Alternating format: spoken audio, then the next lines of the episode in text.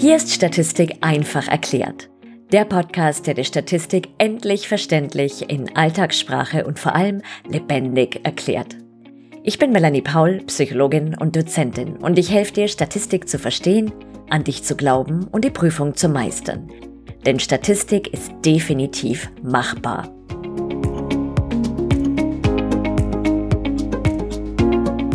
Hast du im Laufe deines Studiums schon mal sowas gehört wie dies ist ein parametrisches Verfahren oder hier müssen Sie ein non-parametrisches Verfahren anwenden? Wenn nicht, dann sei gewiss, dass das definitiv noch stattfinden wird. Da kommt überhaupt niemand aus. Daher gebe ich dir jetzt in dieser Folge zur Vorbereitung auf diesen historischen Augenblick oder zur Auffrischung deines bereits bestehenden Wissens das rundum sorglos Paket zum Thema Was sind parametrische und non-parametrische Verfahren? Parametrische Verfahren sind die gängigen inferenzstatistischen Testverfahren, wie beispielsweise der Z-Test, der T-Test, die Regression und das weite Feld der varianzanalytischen Verfahren, also die ANOVAs, aber auch der Korrelationskoeffizient nach Brovey-Pearson, auch Produkt-Moment-Korrelation genannt. Was bedeutet nun dieses kryptische Wort parametrisch? Parametrisch bedeutet verteilungsgebunden. In den allermeisten Fällen bedeutet es nichts anderes, als dass die abhängige Variable, also die Variable, das Merkmal, das du erhebst, normal verteilt ist. Wenn du beispielsweise untersuchst, ob sich die Euphorie nach Genuss von drei verschiedenen Schokoladensorten unterscheidet, dann ist die Euphorie deine abhängige Variable und muss in jeder Gruppe, also bei jeder Schokoladensorte, normal verteilt sein. Non- oder nicht parametrisch hingegen heißt verteilungsfrei, was bedeutet, dass die abhängige Variable nicht irgendeiner bestimmten theoretischen Verteilung folgen muss. Den Unterschied zwischen parametrischen und non-parametrischen Verfahren kannst du dir folgendermaßen vorstellen. Die parametrischen Verfahren sind quasi die Klassiker. Immer wieder gern genommen, bewährt und solide. Wenn du aber die Klassiker aus irgendeinem Grunde nicht rechnen kannst, weil keine Normalverteilung vorliegt oder andere Voraussetzungen verletzt sind, dann gibt es für die meisten Methoden, nicht für alle wohlgemerkt, aber für die meisten eine Alternative. Gewissermaßen ein Downgrade, das zwar insgesamt ganz gut funktioniert, aber gewisse Nachteile hat. Und dieses Downgrade sind die nicht parametrischen Verfahren. Der wesentliche Nachteil der nicht-parametrischen Verfahren ist, dass die Power geringer ist. Das ist die Fähigkeit eines Tests, einen Effekt zu entdecken, wenn er denn auch wirklich vorhanden ist. Wenn das Wort Power oder Teststärke Fragezeichen in deinem feinen Gehirn aufleuchten lässt, dann empfehle ich dir meine Podcast-Episode Nummer 5 zu diesem Thema. So, aber natürlich wollen wir gerne einen Effekt entdecken, wenn er da ist. Das ist ja der Sinn des Ganzen. Daher solltest du idealerweise immer die Klassiker zum Einsatz bringen, also die ganz gängigen inferenzstatistischen Methoden und nur wenn die Voraussetzungen wie beispielsweise Normalverteilung verletzt sind, zu den non-parametrischen Pendants greifen. An dieser Stelle wollen wir aber die non-parametrischen Verfahren nicht jetzt nur niedermachen, sondern ganz arg ihre durchaus beachtlichen Vorzüge herausstellen. Wenn du eine bestimmte Fragestellung untersuchen willst, also zum Beispiel die mit der Schokolade, und du stellst fest, dass keine Normalverteilung vorliegt, dann kannst du dennoch deine Analyse starten und nimmst statt der einfaktoriellen ANOVA, die du hier verwenden müsstest, den Kruskal-Wallis-Test, auch Rangvarianzanalyse oder H-Test genannt.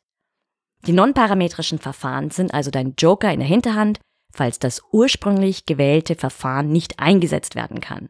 Und ich hatte gesagt, der Nachteil ist, dass die Power geringer ist. Also du hast durchaus schon auch Power mit diesen Verfahren. Also du kannst natürlich auch etwas entdecken, weil sonst kann man das Ganze ja generell in die Tonne treten, aber sie ist einfach niedriger als bei den Klassikern. Außerdem kann es sein, dass du nicht ganz sicher bist, ob deine abhängige Variable denn wirklich metrisch, also das heißt mindestens intervallskaliert ist. Und auch hier helfen dir die non-parametrischen Verfahren weiter, weil die abhängige Variable nicht notwendigerweise metrisch sein muss. Also durchaus praktisch. Und zu guter Letzt können sie auch bei relativ kleinen Stichproben eingesetzt werden. Wenn du dich fragst, was ist eine kleine Stichprobe, man versteht darunter gewöhnlich eine Stichprobengröße von unter 30 Versuchspersonen.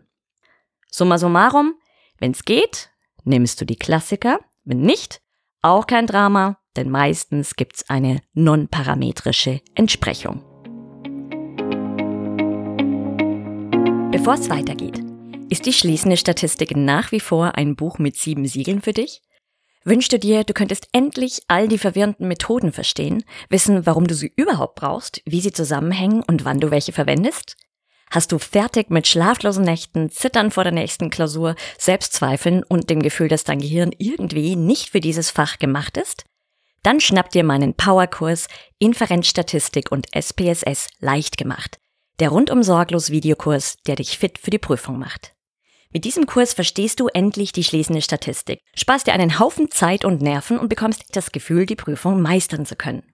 Abgesehen von über 17 Stunden Videos, die du dir wann, wo und so oft du willst ansehen kannst, kannst du jederzeit im Kurs Fragen stellen und jeden Monat an Live-Frage- und Antwort-Sessions mit mir teilnehmen. Klingt gut? Dann geh auf meine Website www.statistikpsychologie.de und dann auf Videokurs. Weiter geht's.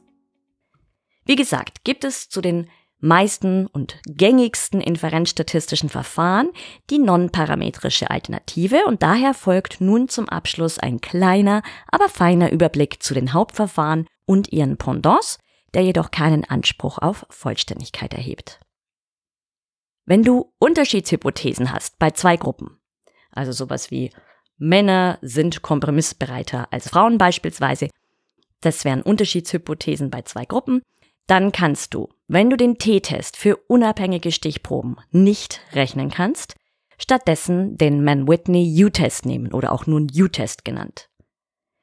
Anstatt des T-Tests für abhängige Stichproben, auch gepaarter T-Test genannt, nimmst du den Wilcoxon-Test. Und von diesem, von dem Wilcoxon-Test, gibt's übrigens auch eine Variante als Alternative zum Einstichproben-T-Test. Hast du mindestens drei Gruppen, wie in dem Schokoladenbeispiel, dann landen wir in der Welt der Varianzanalyse, in der Welt der ANOVA. Und statt der einfaktoriellen Varianzanalyse kannst du den Kruskal-Wallace-Test nehmen. Für die zweifaktorielle gibt es meines Wissens zumindest leider keine Alternative. Und statt der ANOVA mit Messwiederholung greifst du beherzt zum sogenannten Friedman-Test. Und wenn es um Zusammenhänge zwischen zwei metrischen Variablen geht, also beispielsweise die Fragestellung, gibt es einen Zusammenhang zwischen dem Selbstwert und dem Social-Media-Konsum, dann kannst du anstatt des Korrelationskoeffizienten nach Brovey-Pearson auf den Korrelationskoeffizienten nach Spearman oder Rangkorrelationskoeffizienten ausweichen. So viel zu den parametrischen und non-parametrischen Verfahren. Und falls du jetzt diese beiden Worte, parametrisch und non-parametrisch, nicht mehr hören kannst, geht's dir genauso wie mir. Aber jetzt hast du es auch schon fast geschafft.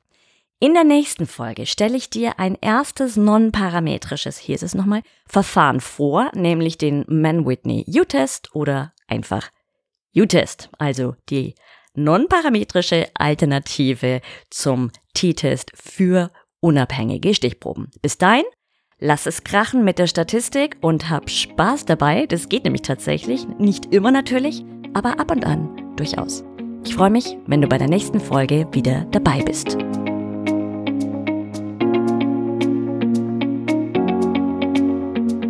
Vielen Dank fürs Zuhören. Wenn dir der Podcast gefallen hat, freue ich mich sehr, wenn du ihn abonnierst und eine Bewertung hinterlässt. Lass mich bitte auch wissen, was der größte Aha-Moment für dich war, was dir besonders gefallen hat und welche Themen dich interessieren würden.